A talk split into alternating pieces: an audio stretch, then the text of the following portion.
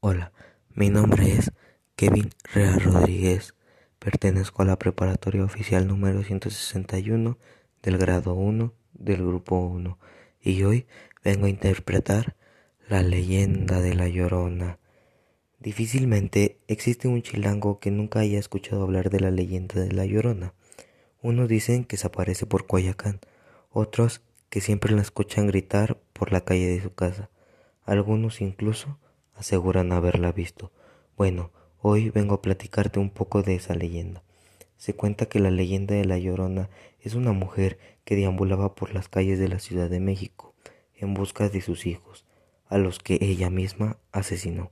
Enloquecida durante una noche, dicen que se aparece por lugares donde alguna vez pasó un río. También se dice que es una mujer muy bella vestida de blanco. Otros mencionan que solo se alcanza a ver su silueta que flota. En lo único que coinciden es que siempre que se deja ver se escucha un largo y aterrador grito.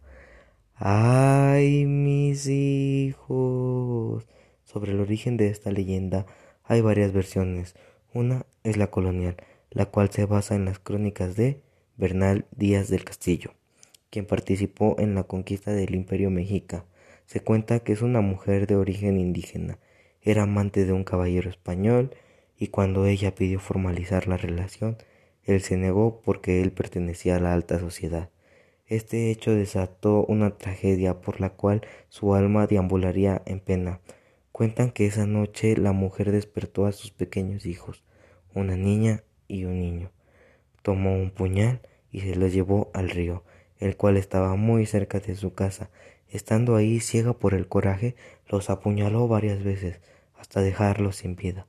Minutos después reaccionó y al darse cuenta de lo que había hecho, corrió desesperada por el río y emitió el escalofriante grito por el que la identificamos. ¡Ay, mis hijos!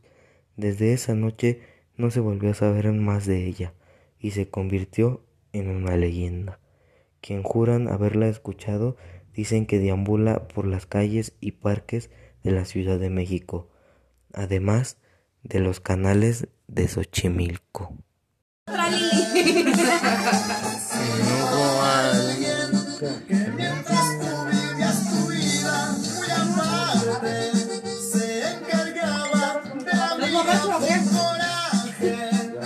Ya ando bien pedo.